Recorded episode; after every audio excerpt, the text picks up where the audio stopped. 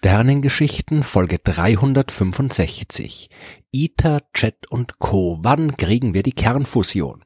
Energie ohne die Umwelt zu zerstören, Energie in quasi unbegrenzter Menge, Energie für alle, unabhängig von Wind, Sonne, Ressourcen oder fossilen Brennstoffen, die irgendwann zur Neige gehen.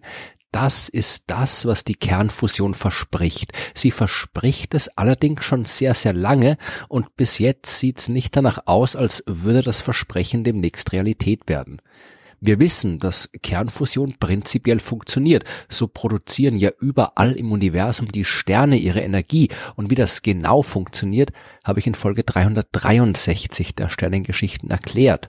Zwei leichte Atome wie Wasserstoff können unter den richtigen Bedingungen zu einem schweren Atom wie Helium fusionieren und bei diesem Prozess Energie freisetzen. Wir haben auch prinzipiell recht gute Ideen, wie man diesen Vorgang auch außerhalb von Sternen hier auf der Erde künstlich durchführen kann. Wie man das bewerkstelligen will, habe ich in der letzten Folge ausführlich erklärt. Aber nur weil etwas prinzipiell möglich ist, folgt daraus nicht zwingend, dass es in der Praxis auch funktioniert. Vor allem nicht dann, wenn es darum geht, unseren Energiebedarf zu stillen. Denn da kann die Kernfusion ja nur dann helfen, wenn am Ende wirklich mehr Energie rauskommt, als man zuvor reingesteckt hat. Und genau das ist das große Problem und das Thema dieser Folge der Sternengeschichten. Wie kriegen wir es konkret hin, ein brauchbares Kernfusionskraftwerk zu bauen? So einfach, wie man sich das damals in den 1950er Jahren vorgestellt hat, ist es auf jeden Fall definitiv nicht. Damals hat man gedacht, man müsste jetzt nur ein paar Jahre ein bisschen rumbasteln und dann hat man einen funktionierenden Kernfusionsreaktor. Man hat es geschafft, Kernfusionsbomben zu bauen, aber das Ganze kontrolliert ablaufen zu lassen, und zwar so, dass man damit Energie produzieren kann, das hat sich als deutlich schwieriger erwiesen als gedacht. Denn da sind immer noch die ganzen grundlegenden Probleme, über die ich in den letzten Folgen ja schon gesprochen habe. Um die Kernfusion zu erreichen, muss man die Atome erstens ausreichend heiß machen, damit sie sich schnell genug bewegen. Und man muss ausreichend viele Atome auf ausreichend kleinen Raum einsperren, damit die Chance auf eine Fusion besteht. Ist das Plasma, also das Gas aus den Atomkernen, die fusionieren sollen, ist dieses Plasma nicht heiß genug, dann prallen die Atome nicht mit der nötigen Wucht aufeinander, um fusionieren zu können. Und ist das Plasma nicht dicht genug, dann treffen sich die Atome zu selten, um sinnvoll Energie produzieren zu können. Die für eine künstliche Fusion nötigen Temperaturen liegen bei ca. 150 Millionen Grad was heißt, dass man so ein Plasma nicht in irgendeinem physischen Behälter aufbewahren kann. Es muss durch ausreichend starke Magnetfelder eingesperrt werden und das ist enorm schwierig. Die Bewegung des Plasmas ist, vereinfacht gesagt, chaotisch und das macht es enorm schwer, es irgendwie zu kontrollieren. Die zu Testzwecken gebauten Reaktoren sind im Laufe der Zeit immer größer geworden, immer komplexer und immer teurer. Die erste wirklich kontrollierte Kernfusion, die ist Anfang der 1990er Jahre im Joint European Torus oder JET gelungen, einem Projekt der Europäischen Atomgemeinschaft. Einen Kernfusionsreaktor zu bauen, hatte man da schon 1973 beschlossen. 1977 hat man entschieden, ihn in England in Culham zu bauen und 1983 hat er den Betrieb aufgenommen. 1991 wurde da das erste Mal für zwei Sekunden eine kontrollierte Kernfusion durchgeführt. Bei Jet handelt es sich um einen sogenannten Tokamak, also die Art von Maschine, die ich in der letzten Folge ausführlich vorgestellt haben. In einer ringförmigen Kammer von drei Metern Durchmesser wird eine Mischung aus den Wasserstoffisotopen Deuterium und Tritium eingeleitet. Das wird erhitzt und durch Magnetfelder kontrolliert. 1997 hat Chet dann sogar kurzfristig durch Fusion eine Leistung von 16 Megawatt erreicht. Das ist jetzt nicht wahnsinnig viel. Das ist ungefähr das, was zwei typische Windkraftanlagen an Energie produzieren. Und man hat 24 Megawatt an Energie in Chet hineinstecken müssen, um diese 16 Megawatt rauszukriegen. Das ist halt immer noch das alte Problem. Damit die Fusion stattfinden kann, muss das Plasma heiß genug sein. Ein so extrem heißes Plasma wie in einem Kernfusionsreaktor hat aber auch die Tendenz, sehr schnell abzukühlen. Man muss es also ständig heizen und wirtschaftlich sinnvoll ist das Ganze nur, wenn die Energie, die man durch die Fusion gewinnt, größer ist als die, die man für die Heizung des Plasmas reinsteckt. Wie viel Energie man aus der Fusion rausbekommen kann, hängt im Wesentlichen von drei Parametern ab. Zuerst ist da die sogenannte Einschlusszeit. Wie lange schafft man es, das Plasma auf hohen Temperaturen zu halten? Je länger die Zeit ist, desto größer ist auch die Chance auf Fusionsreaktionen und der Output an Energie. Wichtig ist auch die Teilchendichte des Plasmas. Je mehr Teilchen im gleichen Volumen zusammengedrängt sind, desto mehr Energie kriegt man raus. Und natürlich ist auch die Temperatur wichtig, die so gewählt werden muss, dass die Wasserstoffatome optimal miteinander fusionieren können. Der britische Physiker John Lawson hat aus diesen Parametern im Jahr 1955 eine Bedingung konstruiert, die heute seinen Namen trägt. Das Lawson-Kriterium besagt, dass die freigesetzte Fusionsleistung mindestens so groß sein muss wie die Energieverluste des Plasmas.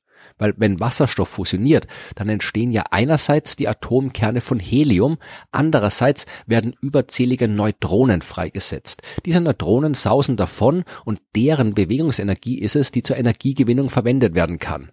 Die Heliumkerne, die geben ihre Bewegungsenergie direkt an das Plasma ab und heizen es damit auf.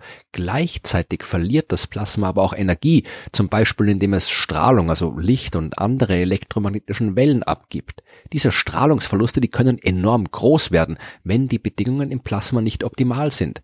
Wird aber mehr Energie erzeugt als verloren wird, dann kann sich das Plasma durch die von ihm selbst erzeugte Energie aufheizen. Es ist dann zumindest theoretisch keine zusätzliche Heizung von außen mehr nötig. Man sagt dann, das System hat gezündet und kann von jetzt an tatsächlich Energie produzieren. Laut Lawson ist das bei der Fusion von Wasserstoffatomen der Fall, wenn das Produkt aus Temperatur, Teilchendichte und Einschlusszeit größer als circa ein paar Dutzend Quadrilliarden Kelvin Sekunden pro Kubikmeter ist. Darunter kann man sich jetzt nicht viel vorstellen. Aber selbst Jet hat in seinen besten Zeiten nur ein Fünftel des nötigen Werts erreicht. Um wirtschaftlich Energie durch Fusion zu produzieren, muss man aber sehr viel mehr Energie produzieren, als man reinsteckt. Sehr viel mehr. Denn nicht alle Energie, die bei der Fusion erzeugt wird, kann auch genutzt werden. Das wird oft mit dem sogenannten Q-Faktor beschrieben. Also dem Verhältnis von produzierter Energie zu der Energie, die man braucht, um das Plasma stabil zu halten. Bei Q gleich 1 erzeugt man zwar so viel Energie, wie man reinsteckt, da man die aber eben nicht komplett nutzen kann, kühlt das Plasma trotzdem ab.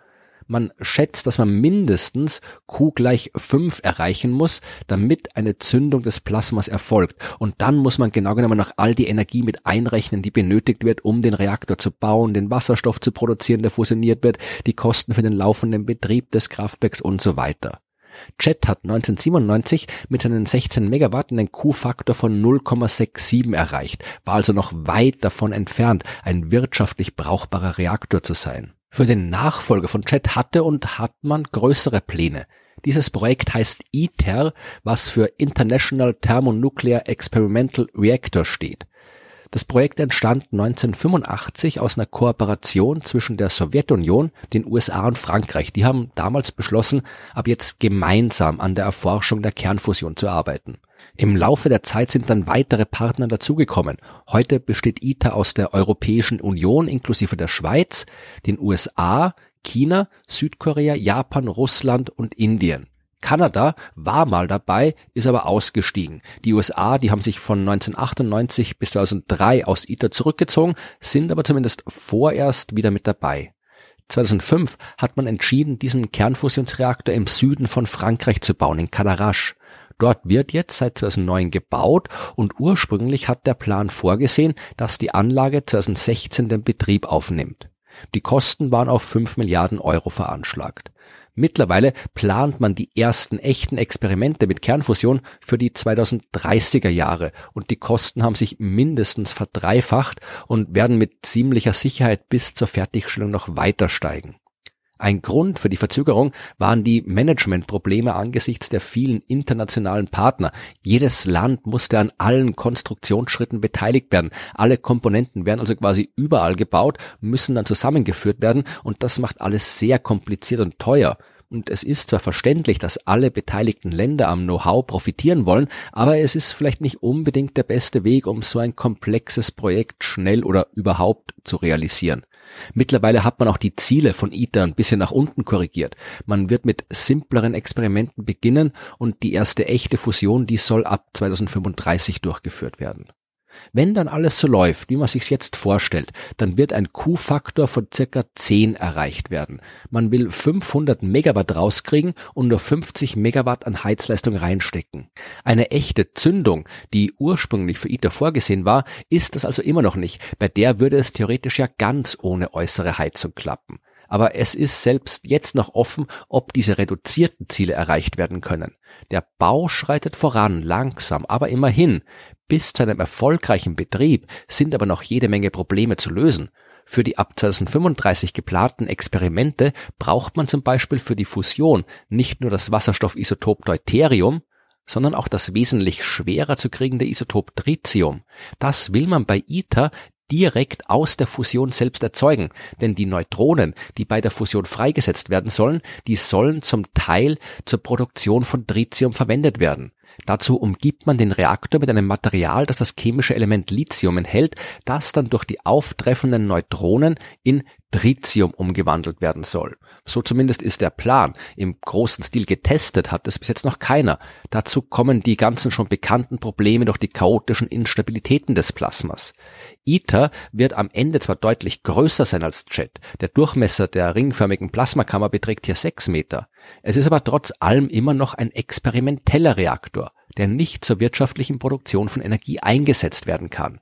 Wie man das bewerkstelligen kann, soll bei Demo erforscht werden. Das ist das äh, derzeit nur auf dem Papier existierende Nachfolgeprojekt von ITER.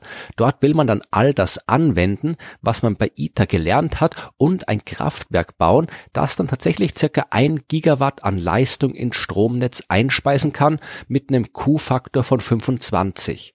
Das wird aber frühestens ab 2040 der Fall sein und in der Realität vermutlich später. Und wie der Name andeutet, ist Demo auch immer noch ein Demonstrationsprojekt. Man wird da zwar alles testen, was zur kommerziellen Stromerzeugung durch Fusion nötig ist, aber selbst noch nicht wirtschaftlich arbeiten können. Dazu braucht's größere Reaktoren wie Proto.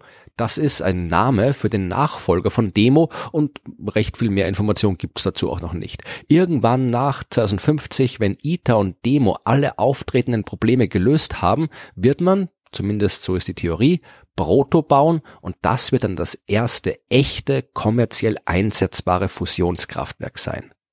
Wenn man sich die lange Geschichte der Fusionsforschung anschaut, all die wissenschaftlichen, technischen und bürokratischen Probleme, die aufgetreten sind und die dadurch ausgelösten Verzögerungen, dann wird man aber vermutlich eher länger auf Proto warten müssen als bis 2050. Die kommerzielle Kernfusion zur Energiegewinnung ist immer noch ein enorm verlockendes Projekt und definitiv etwas, was wir weiter erforschen sollten. Wir sollten es intensiver erforschen als jetzt und die Forschung besser finanzieren, als es heute der Fall ist. Wir sollten uns aber auch darüber im Klaren sein, dass die Kernfusion nichts ist, mit dem wir in naher Zukunft rechnen können. Ganz besonders ist die Kernfusion daher auch nicht geeignet, all die Probleme zu lösen, die wir jetzt schon haben. In der Zukunft kann Fusionsenergie eine wichtige Rolle spielen. Sie ist aber nicht in der Lage, die saubere Energie bereitzustellen, die wir brauchen, um das große und dringende Problem des Klimawandels anzugehen. Wenn wir vermutlich irgendwann gegen Ende des 21. Jahrhunderts dann vielleicht irgendwann mal Fusionskraftwerke haben, dann hat sich die Sache mit dem Klimawandel auf die eine oder andere Art sowieso schon erledigt. Wenn wir eine umweltfreundliche und nachhaltige Energieproduktion wollen, müssen wir die mit existierender Technologie hinkriegen. Und da gäbe es ja eigentlich ausreichend Alternativen zu den fossilen Brennstoffen. Wir müssen sie halt auch entsprechend nutzen. Die Kernfusion jedenfalls wird keine Wunderwaffe gegen den Klimawandel sein, so sehr wir uns das auch wünschen.